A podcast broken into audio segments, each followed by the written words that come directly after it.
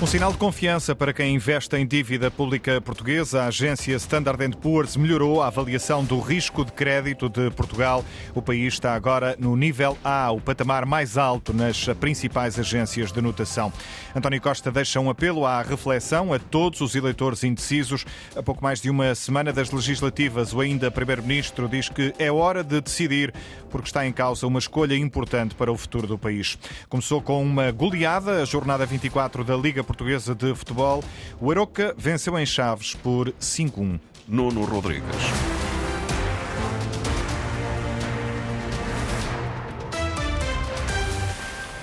Portugal volta a integrar o grupo de países com dívida de menor risco. A Standard Poor's melhorou a avaliação do risco de crédito da República Portuguesa. Era a única das principais agências que ainda avaliava a dívida de Portugal com nota B. Agora passou para A-, mantendo a perspectiva em positivo, o que poderá significar uma nova melhoria em breve.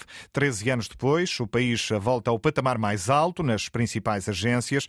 O comentador da Economia da Antena 1, Pedro Sousa Carvalho, explica que esta é uma decisão simbólica porque representa uma espécie de fim de capítulo da Troika. É uma decisão que também tem um grande simbolismo para Portugal. Eu diria que é quase que o virar da última página da Troika.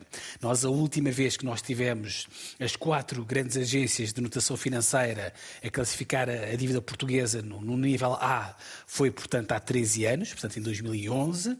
Depois, entretanto, veio a Troika e a nossa dívida na altura foi classificada como lixo, portanto, ninguém queria a dívida portuguesa, por isso é que ela estava a ser negociada na altura a preços exorbitantes. Depois foi preciso muito esforço, muito suor, muita lágrima, muita austeridade. O país, na altura, precisou de sete anos para sair do nível de rating e depois, agora, passados 13 anos, nós voltamos a ter todas as quatro agências a classificar, a dar uma boa nota à dívida portuguesa. A redução do endividamento do país é apontada como a principal justificação para a subida de Portugal ao patamar mais alto, permitindo o financiamento do país com custos mais baixos. Em comunicado, o Ministério das Finanças adianta que este é o resultado da estratégia económica dos últimos anos. Nas redes sociais, o Primeiro-Ministro considera que a subida do rating de Portugal traduz um sinal claro de confiança na economia portuguesa. Mais discreto por estes dias na atividade política, António Costa deixou ao final da tarde um apelo aos eleitores que ainda não decidiram em quem vão votar nas próximas legislativas. Em Roma, à chegada para o Congresso dos Socialistas Europeus, o ainda Primeiro-Ministro lembrou o elevado número de indecisos, revelado pelas várias sondagens, para sublinhar que o tempo é de decisões, porque está em causa uma escolha importante para o futuro do país. As eleições são só daqui a uma semana e é aquilo que eu espero é que os eleitores todos eh, reflitam. Eu sei que as sondagens valem o que valem, mas aparentemente todos dizem que há um elevado número de indecisos. E eu acho que está na altura eh, das pessoas que ainda não decidiram o seu sentido de voto refletirem bem eh, sobre a escolha que vão fazer, porque essa é uma escolha que vai ser determinante para o nosso futuro e, portanto, ninguém primeiro se deve abster e, em segundo lugar, devem participar, devem decidir. E já agora decidam bem. António Costa, que deve entrar em breve na campanha socialista, foi pelo menos essa informação deixada hoje mesmo por Pedro Nuno Santos, Joana Carvalho Reis, em dia de arruada e comício em Castelo Branco. Lá fora, Pedro Nuno Santos tinha tentado justificar a falta de pesos pesados na campanha socialista em comparação com a da Aliança Democrática. Sabe que no PS nós só tivemos nove líderes, só tivemos nove, eles tiveram 19, portanto podem ter mais. Críticas à instabilidade à direita, que traz grandes nomes para apoiar Montenegro, mas que depois se vê em trabalhos, atira ao candidato socialista. Convidam barões, depois dizem que afinal não tem, que eles não representam a sua posição. Depois, dentro do Centro de Cultura Contemporânea de Castelo Branco repetiu as críticas. Não somos nós que nos gabamos de trazer barões aos nossos comícios. Quem se gaba de os trazer não pode depois dizer não tenho nada a ver com o que disse no comício. Nós têm que ver, sim. Não se podem gabar de que têm uma equipa fantástica, mas que depois não têm nada a ver com aquilo que dizem os seus candidatos. É preciso assumir responsabilidades, defende Pedro Nuno Santos. E, por falar nisso, Passos Coelho volta a ser chamado. Já percebemos que será nosso futuro adversário. E entra mais um fantasma do passado. Um barão que entrou na campanha hoje 2002, 2004. Foram só dois anos, porque ao fim de dois anos abandonou o país para ir para Bruxelas. Durão Barroso, presença anunciada para o comício da noite da AD. Barões que Pedro Nuno Santos garante que o PS não precisa, mesmo que a pergunta se repita: onde está António Costa? Vai entrar na campanha? Entrará, com certeza, então. Está para breve. Não, temos uma semana de campanha, já não volta muito, não é? De facto.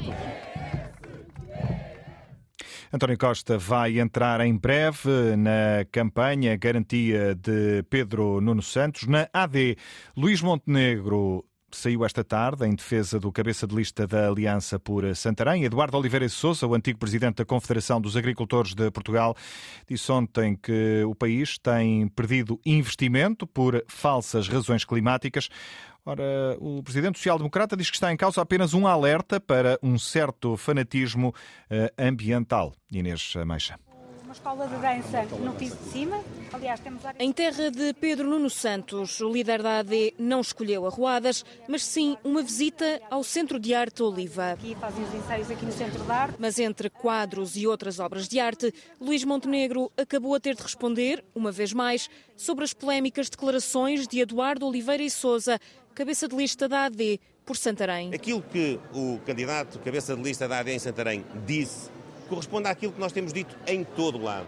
Nós estamos absolutamente focados em poder ter políticas de preservação ambiental eficientes, em eh, ter políticas que acolhem todos os desafios das alterações climáticas. E sobre as milícias armadas para evitar roubos na agricultura, uma garantia. Não houve nenhuma palavra de incentivo, muito menos de. Uh, uh, apoio, indiferença a esse fenómeno. Pelo contrário, o objetivo foi dizer ao país: nós temos este problema, os agricultores portugueses têm este problema, eles estão a perder a paciência, eles estão a ficar desesperados. Olhem para isto. Montenegro tenta ainda explicar as falsas razões de ordem climática evocadas pelo cabeça de lista a Santarém. Nós todos sabemos que há zonas de fanatismo ambiental que muitas vezes têm frustrado projetos de investimento agrícola, florestal, turístico, etc. E foi também um alerta para esse desequilíbrio entre os valores que devem estar equilibrados. E o que quer dizer com fanatismo ambiental? Não viram a lata que me tornaram de tinta esta semana?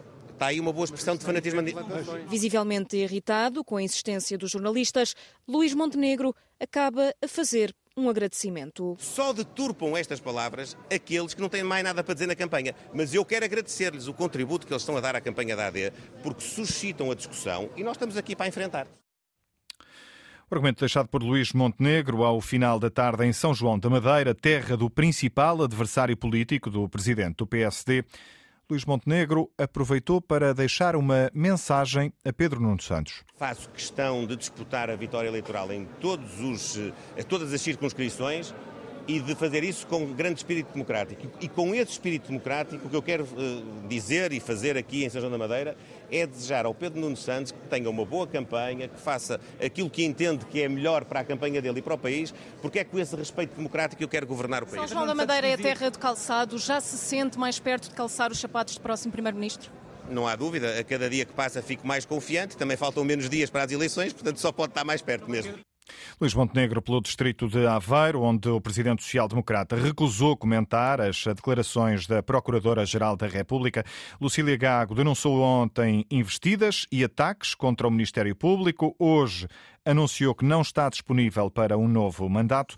O líder do Chega, André Ventura, acusa PS e PSD de fazerem bullying político à Procuradora e ao Ministério Público independentemente da avaliação que venha a ser feita do mandato da Sra. Procuradora-Geral da República, é lamentável a forma como estes dois partidos conduziram este processo e como conseguiram condicionar o funcionamento da Justiça com ataques baixos, às vezes mais ou menos dissimulados, ao Ministério Público e à Procuradora-Geral da República. O resultado está à vista. É a primeira vez que me lembro que uma Procuradora-Geral da República anuncia com meses de antecedência eh, que não está disponível para fazer um novo mandato. E isso mostra bem o bullying político que PS e PSD fizeram ao Ministério Público nos últimos meses.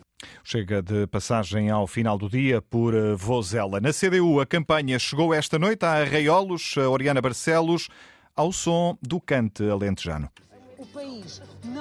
Vamos já uh, escutar a declaração, uh, a reportagem de Oriana Barcelos uh, com o secretário-geral do PCP a defender esta noite em Arraiolos a reforma aos 40 anos de descontos.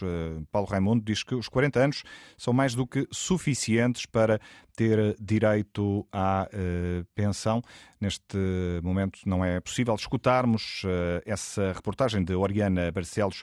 Fica para um próximo noticiário na Antena 1. A campanha da CDU, marcada também já esta noite pela notícia da morte do antigo jornalista e dirigente uh, comunista Fernando Correia, morreu hoje aos 81 anos. O PCP lembra em comunicado que Fernando Correia deu um contributo essencial para preparar a primeira saída do Avante legal a 17 de maio de 1974.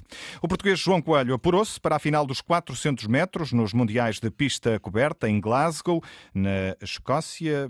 Esteve na semifinal e bateu o recorde nacional que já tinha fixado esta manhã durante as eliminatórias. O atleta de 24 anos, já apurado para os Jogos Olímpicos de Paris, vai estar na final que está prevista para amanhã à noite também eh, ao final do dia, os portugueses Isaac eh, Nader e Salomé Afonso conseguiram apurar-se para as finais dos 1500 metros. No futebol, o Aroca foi golear o Desportivo de Chaves eh, em casa por 5-1 no jogo de abertura da jornada 24 da Primeira Liga.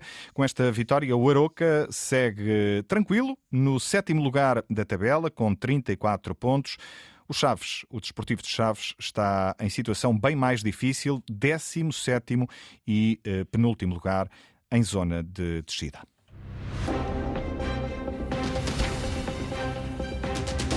Foi a edição às 11 da noite com Nuno Rodrigues. Simultâneo Antena 1, Madeira e Açores, RDP Internacional. Informação em permanência em notícias.rtp.pt.